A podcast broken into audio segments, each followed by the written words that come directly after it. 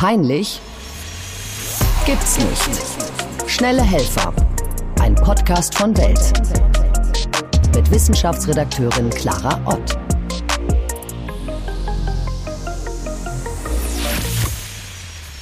Herzlich willkommen zu Peinlich gibt's nicht, schnelle Helfer. Unser Thema heute ist, wie spreche ich über peinliche oder unangenehme Themen. Heute möchten wir uns nämlich der Scham an sich widmen, die wir alle aus unserem Alltag kennen. Und nein, wir meinen jetzt nicht die Angst, dass uns Essenreste zwischen den Zähnen hängen, sondern wir möchten heute mal klären, wie man peinliche Momente meistert und Gespräche führt, die wirklich sehr unangenehm sind. Dazu haben wir wieder die wunderbare Psychologin und Buchautorin Stefanie Stahl zu Gast. Hallo nach Trier, liebe Frau Stahl. Hallo. Schön, dass Sie wieder mit dabei sind. Ich möchte zunächst einmal sagen, ähm, peinlich, also definieren. Peinlichkeit ist ja ein Gefühl der Verlegenheit und des Unbehagens. Ähm, etwas löst in unserem Körper ja Beschämung aus. Wir werden rot, beginnen zu schwitzen. Ist das nicht eigentlich unlogisch, dass wir eigentlich eben gleichzeitig im Erdboden versinken wollen und unser Körper suggeriert, äh, wir leuchten und fallen total auf? Ja, im, im Grunde ist es mal wieder so eine Gemeinheit der Evolution. Ne? Es ist ja eine erhöhte Durchblutung und wie so eine Kampfbereitschaft, ja, also dass der Körper sich bereitstellt, irgendwie jetzt in Aktivität zu gehen. Und rein evolutionär haben wir dieses Schamgefühl mit auf den Weg bekommen, damit wir uns an gesellschaftliche Normen anpassen, ja, damit wir überhaupt in der Gruppe funktionieren können, weil ohne Gruppe würden wir ja sterben. Und wenn uns nichts peinlich wäre, dann wird jeder machen, was er will. Ne? Also dann könnten, wären wir gar nicht anpassungsfähig. Das finde ich super. Es stimmt. Es gibt gesellschaftliche Normen, an die man sich halten muss. Wir haben mal eine Geschichte, die ist jetzt ein bisschen sehr speziell, aber ich möchte sie Ihnen kurz mal vorlesen. Ähm, eine Leserin hat geschrieben. Kaum, dass ich meinen damaligen Mann 1981 geheiratet hatte, trat in meinem linken Kiefergelenk beim Öffnen und Aufmachen meines Mundes eine Art Sperre ein.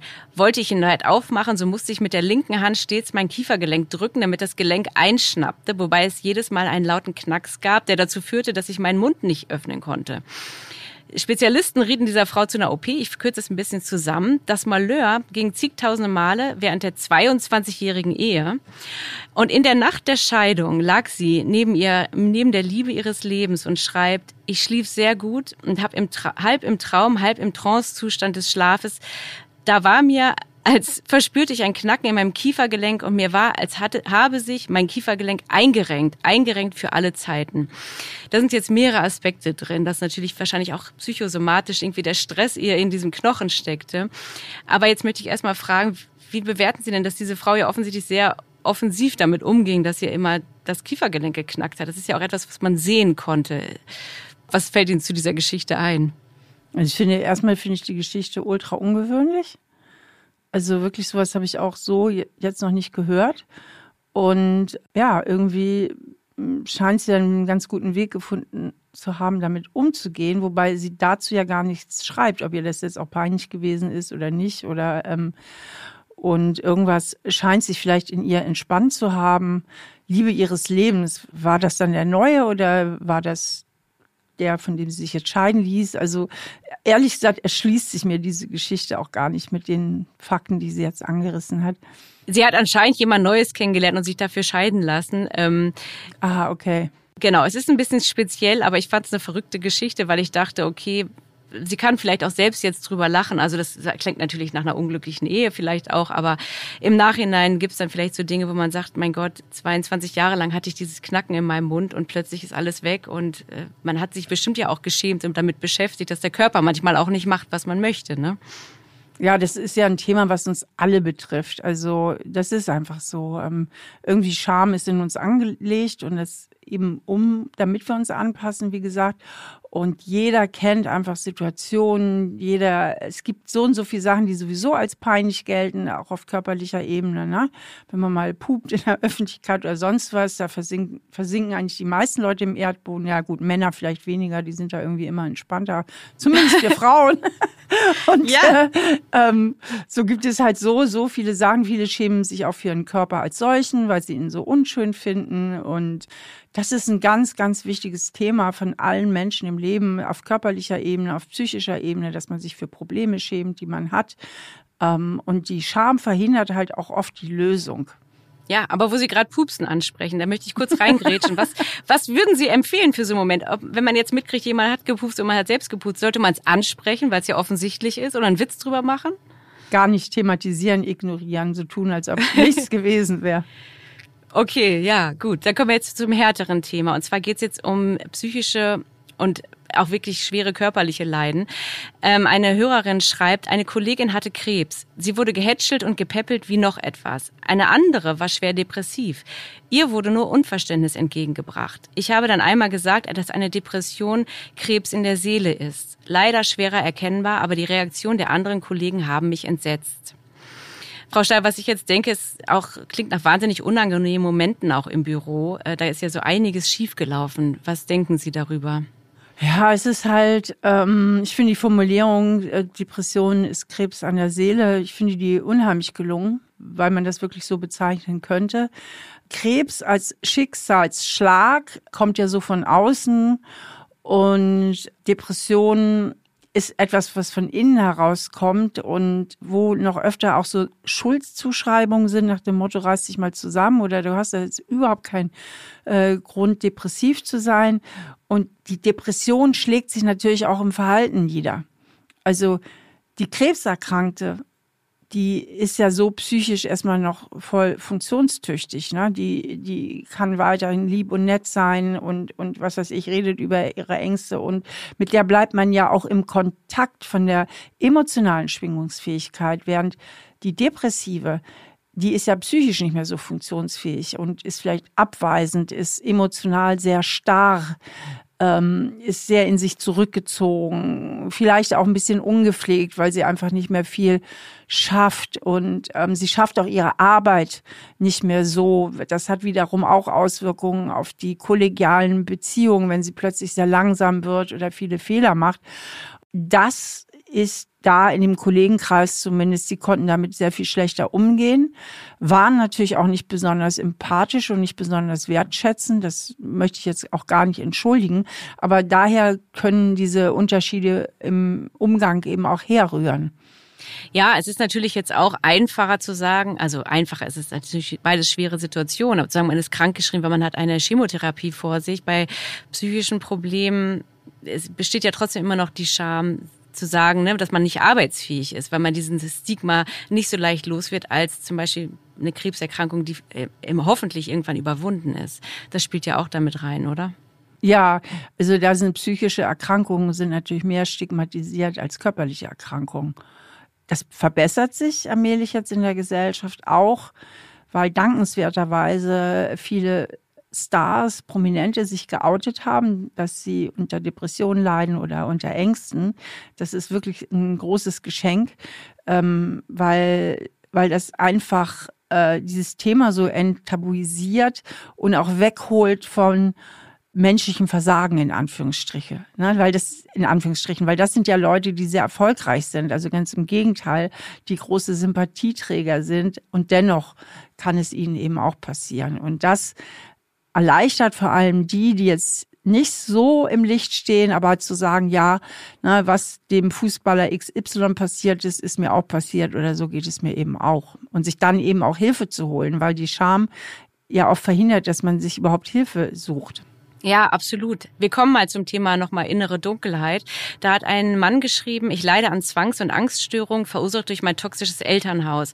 Ich kann mit niemandem darüber reden, auch Psychotherapeuten konnten mir nicht helfen. Nun bin ich ewig Single oder und habe mich damit abgefunden. Muss ich doch, oder? Nee, muss er nicht. er ist wieder ein sehr, sehr gutes Beispiel, dass die Scham über das Problem das größere Problem ist als das Problem als solches. Ja, also ich meine, er hat Zwangs- und Angststörungen, das ist schon schlimm genug. Aber Teil B des Problems, und dafür schäme ich mich ganz schlimm, das ist eigentlich noch schlimmer, weil die Scham verhindert, dass er im Kontakt bleibt. Die Scham verhindert, dass er sich öffnet. Also er hat einfach eine Einsamkeit und zwar nicht nur in Bezug darauf, dass er freiwillig Single bleibt, sondern auch in Bezug darauf, dass er sich überhaupt wenig öffnet und, und dadurch sich obendrauf auch noch die Last äh, der Einsamkeit macht. Und dann werden ihm ganz, ganz wichtige Schritte, kleine Schritte, dass er anfängt, mehr und mehr sich zu öffnen, vielleicht auch wirklich, er sollte wirklich mal in eine Selbsthilfegruppe gehen, beziehungsweise im Internet Selbsthilfe suchen und diese Schritte gehen, mehr dazu zu stehen, sich mehr dafür zu öffnen. Kleine Schritte. Ich möchte ihn da wirklich ermutigen, weil da draußen gibt es so, so viele Menschen, die mit psychischen äh, Problemen zu kämpfen haben. Er ist überhaupt nicht der Einzige und er wird viele, viele Menschen treffen, denen es ähnlich geht. Ja, wir können eben nicht in andere hineinschauen. Ne? Ich meine, Sie haben ja den Bestseller geschrieben über das innere Kind, dass wir alle auch unser inneres Kind, wir müssen uns damit beschäftigen und es umarmen, weil ja, wir eben viele, viele Kämpfe in uns auch austragen und es wäre manchmal schön zu sehen, dass andere genauso genauso innere, ja, ich will es nicht Kämpfe, ist jetzt sehr martialisch, ne? Aber dass andere Menschen auch mit sich hadern. Damit fängt es oft schon an, oder? Wenn man weiß, dass andere einfach auch leiden. Das ist schon ein Teil des Besserns. Ja, also ganz, ganz viele Menschen, auch von denen man das gar nicht erwartet, so auf den ersten Blick, haben einfach Probleme. Es wird heute viel offener darüber geredet. Ich weiß noch, da war ich auf einer Veranstaltung von dem Verband äh, junger Unternehmerinnen in Berlin und ich sag mal, eine hübscher als die andere. Ich dachte, ich bin beim Model-Casting oder so. Ja, also alles so bildschöne junge Frauen. Und weil ich da ja auch als Psychologin eingeladen waren, viele waren auch irgendwie so Fangirls von mir, haben sich da viele schnell geöffnet. Und ich war so erstaunt, wie schwere Päckchen die sie zum Teil aus ihrer Kindheit mittragen oder oder eine ganz blöde Krankheit mit sich herumschleppen. Das würde man so gar nicht vermuten. Deswegen, ähm, das sollte man sich wirklich immer bewusst sein, dass das irgendwie auch zum Menschsein dazugehört, dass jeder ein Päckchen hat oder jeder irgendwann im Leben in eine Krise kommt oder auch in mehrere Krisen. Also mir ist noch kein Mensch begegnet, der noch keine Lebenskrise hatte. Ja, es sei denn, es ist vielleicht ein Baby, aber vielleicht hatte das schon eine schwere Geburt hinter sich, ne? Also ja, genau. Kommen wir mal zum, äh, apropos Geburt, kommen wir mal zum Thema Sex. Ähm, das ist ein bisschen einfacher und ein bisschen, es ist jetzt auch nicht super easy, aber ein bisschen lockerer. Ein, eine Leserin schreibt, mein Freund befriedigt mich gern oral, aber er kann es einfach nicht, also muss ich den Orgasmus vorspielen. Ich fürchte, ich habe den Punkt verpasst, ihm zu sagen, was ich wirklich im Bett mag. Wir sind seit zwei Jahren zusammen, was kann ich tun? Der Frau Stahl, das ist jetzt so ein bisschen wie so Sex-Talk. Wie redet man über so unangenehme Sachen, was ja auch selbst unangenehm ist, wenn man diesen Punkt auch verpasst hat, zu sagen, was vielleicht gar nicht so schwer gewesen wäre, wenn man das vor anderthalb Jahren gemacht hätte, oder? Ja, also äh, es zeigt ja, dass sie sowieso die Neigung hat, ähm, Erwartungen zu erfüllen und gefallen zu wollen. Das geht wird nicht beim Thema Sex halt machen, sondern es ist ein Lebensthema, was ich da raushöre, weil sie auch einen Orgasmus vorspielt und ähm, das wirklich hätte früher klären können. Also ich denke, besser jetzt als nie. Und sie muss es ja auch nicht so ganz grundsätzlich klären, von wegen die letzten zwei Jahre war der Sex scheiße, sondern einfach sagen, sie könnte ja einfach sagen, du, in letzter Zeit stehe ich da gar nicht mehr so drauf, lass uns doch mal das und das machen. Ne? So, und einfach das mal umlenken. Das kann sie auf jeden Fall ansprechen, ohne ihm um unbedingt sagen zu müssen, dass sie ihm zwei Jahre was vorgemacht hat. Ja, ich meine, Vorlieben können sich ja einfach auch verändern. Und sie sollte vor allen Dingen auf grundsätzlicher Ebene dieses Thema angehen, dass sie es versucht, immer allen recht zu machen und alle Erwartungen zu erfüllen, weil das, da bin ich mir ziemlich sicher, das wird nicht nur an dieser Stelle in ihrem Leben eine Rolle spielen. Ja, ich denke, dass sich da jetzt viele wieder drin finden können. Das, äh, ja, sehr gut, auf jeden Fall sehr guter Tipp. Ähm, kommen wir mal zur Frage des Körpergefühls. Da schreibt eine Frau, es könnte aber, glaube ich, genauso gut von einem Mann kommen. Es ist Sommer, ich hasse es, mein Körper ist so eklig, dass ich weite Kleidung trage und mich danach sehne, dass endlich wieder Herbst wird. Nacktheit ist mir peinlich. Ich habe lange keine Beziehung gehabt. Manchmal frage ich mich, wie es wäre, jemand anderes zu sein. Frau Stahl, Sie haben ja eben schon von den Modelfrauen gesprochen. Ähm, dieses Gefühl, wie wäre es in einem anderen Körper. Ist es vielleicht ein Stück weit normal, dass man das denkt, aber dass man sich vor sich selbst ekelt, ist natürlich dann schwierig, richtig? Weil man ist ja dann in seinem Körper irgendwie gefangen, wenn man sich ekelt. Ja, also es gibt unheimlich viele Menschen, die sich für ihren Körper schämen oder Teile ihres Körpers schämen. Das ist ein Thema, was irgendwo in kleinen Ansätzen irgendwie jeder äh, von sich kennt oder auch in größeren Ansätzen. Und da ist es eben ganz wichtig, ins Selbstmitgefühl zu gehen, weil gerade Menschen, die sich für sich selber schämen oder für ihren Körper schämen, äh, praktizieren häufig sehr viel Selbsthass. Na, guck, wie scheiße du aussiehst, du bist total eklig, du fettes Schwein, guck dich doch mal an. Na, also so reden die mit sich und da ist es so wichtig, den Ton zu ändern und und versuchen viel mehr Selbstmitgefühl aufzubringen. Ach je, ja, du bist mit deinem Körper überhaupt nicht glücklich. Ach Mensch, das tut mir leid, dass du dich da immer so dick fühlst und sogar eklig fühlst. Ähm, also, dass man da viel, viel liebevoller mit sich umgeht und den Ton ändert und auch tatsächlich mal guckt, wie ist das denn bei anderen Menschen? Es gibt so Millionen Menschen da draußen, die im Grunde überhaupt auch nicht den Schönheitsnormen entsprechen und die einfach fröhlicher durchs Leben gehen, ja, als der Schrei beziehungsweise die Schreiberin. Und ähm, dass man sich mal innerlich damit verbindet, dass wir alle unsere Makel haben und es auch viele Menschen gibt, die, die nach Schönheitsnormen einige Makel haben und innerlich in Verbindung geht mit denen, anstatt sich permanent an Schönheitsidealen aufzureiben und ähm, auch wirklich mal die Augen aufmacht. Viele davon ähm, scheinen ja trotzdem in Beziehungen zu sein, in Partnerschaften zu sein, Freunde zu haben. Also diese Annahmen, die man da hat, realistisch zu überprüfen. Denn mit Sicherheit, das glaube ich, geht es der Schreiberin so, dass sie grundsätzlich ein Gefühl von Wertlosigkeit in sich hat oder von ich genüge nicht, ich, ich, oder sogar ich darf nicht sein, ähm, was sie aber, ich vermute, es stark auf ihren Körper projiziert, weil im, beim Körper ist das so, ich sag mal so anfassbar, ja, das ist so herrlich konkret. Und dieses diffuse Gefühl von ich bin wertlos, das ist so diffus. Und da würde ich an ihrer Stelle auch mal gucken, wie ist es mit ihrem Selbstwertgefühl und gegebenenfalls auch einfach mal professionelle Beratung aufzunehmen oder sich, wie ich es halt in meinen Büchern mache, mit ihrem inneren Kind zu befassen. Genau, kommen wir mal als elegante Überleitung zu Ihren Büchern. Ich habe am Ende die Rubrik einfach mal die Hose runterlassen, in der ich eigentlich Gäste nach peinlichen Erlebnissen frage. Aber äh, gerade weil Sie auch ein Übungsbuch haben zum inneren Kind, haben Sie eine gute Übung, die Sie jetzt kurz erklären können für alle Zuhörerinnen und Zuhörer, wie man sein Selbstwertgefühl stärken kann oder was man heute dafür tun kann, um sich heute ein bisschen besser zu fühlen, wenn man sich heute beschissen fühlt in seinem Körper? Also das A und O ist, die Vergangenheit von der Gegenwart zu unterscheiden. Ähm, die allermeisten tiefen Glaubenssätze, wie zum Beispiel ich genüge nicht, ähm, haben gar nichts mit einem selbst zu tun und sagen gar nichts über den eigenen Wert aus, sondern einfach etwas darüber, welche Botschaften ich als Kind erhalten habe.